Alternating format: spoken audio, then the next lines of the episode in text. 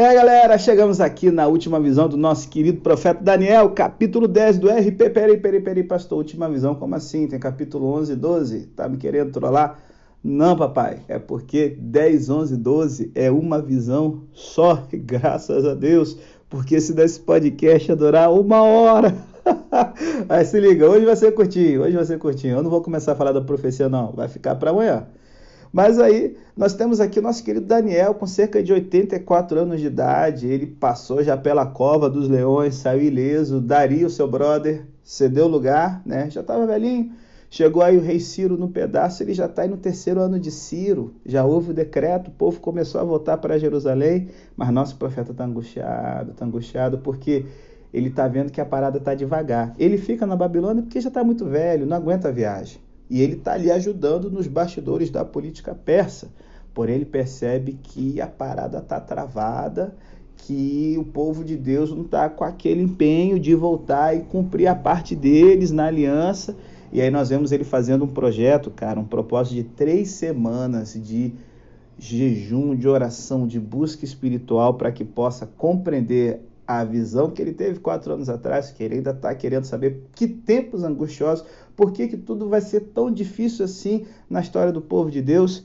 E ele está aí, ó, ligado que existem dois reinos, duas realidades, uma visível e outra invisível, e a gente só vence pela fé. Então hoje eu quero trazer para você aqui lições que podemos tirar através da oração de Daniel, e aqui o meu querido pastor Charles Swindle vai nos ajudar aqui com cinco lições, cinco dicas que a gente pode pegar aqui no capítulo 10. Daniel era uma pessoa de oração e o seu exemplo tem que nos inspirar. E aqui no capítulo 10 nós vemos uma janela para o mundo invisível que eu quero que você perceba aqui junto comigo, meu brother, me assiste. Primeiro, quando um crente ora, ele é imediatamente ouvido por Deus. O anjo diz a Daniel: desde o primeiro dia em que você começou a orar, o seu pedido foi ouvido. Está lá no verso 12. No que se refere a Deus, meu irmão, não há espera. Não importa a distância espacial, nem a necess... Eita glória! Nem a inacessibilidade de dimensões. O Filho de Deus tem acesso ao trono de Deus ao simplesmente pronunciar uma oração. Isso é uma coisa rica demais, galera. Então se liga, segunda lição: forças demoníacas podem atrasar a resposta à oração. Aceitamos isso pela fé. Não é algo que a gente pode sentir nem comprovar pelos métodos científicos modernos. Acreditamos no que Deus diz. E essa passagem fala de um atraso de três semanas. Deus despachou um anjo em resposta à oração de Daniel, e no meio do caminho esse anjo foi interceptado e atrasado por um tempo 21 dias necessários para que o mensageiro angelical superasse o atraso demoníaco.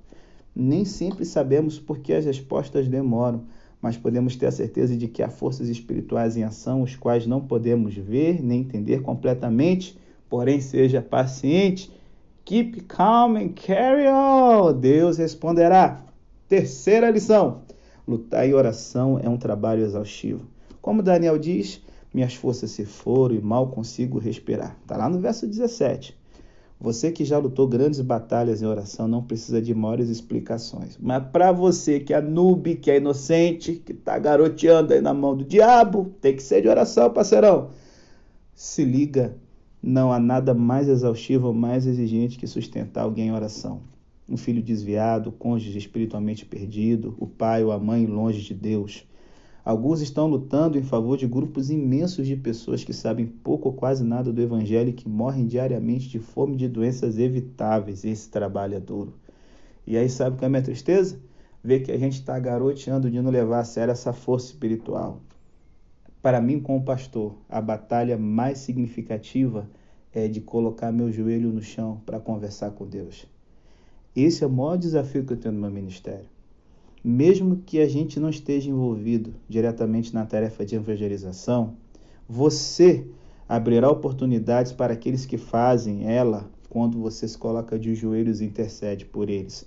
A lutar em oração perante Deus, ele vai abrir novas importantes áreas de testemunho. Daniel não está podendo carregar pedra e tijolo para a reconstrução do templo, mas está fazendo algo muito importante, dobrando o joelho no chão.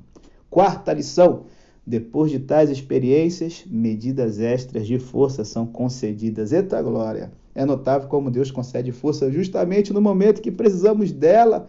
Daniel recebeu a ministração de um anjo.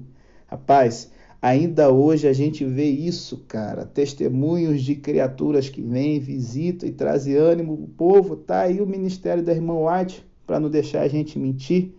Porém, com mais frequência, é na igreja que encontramos o ministério do Espírito Santo e de irmãos e irmãs que edificam, sabe, as pessoas, a gente, depois de nossas lutas em oração.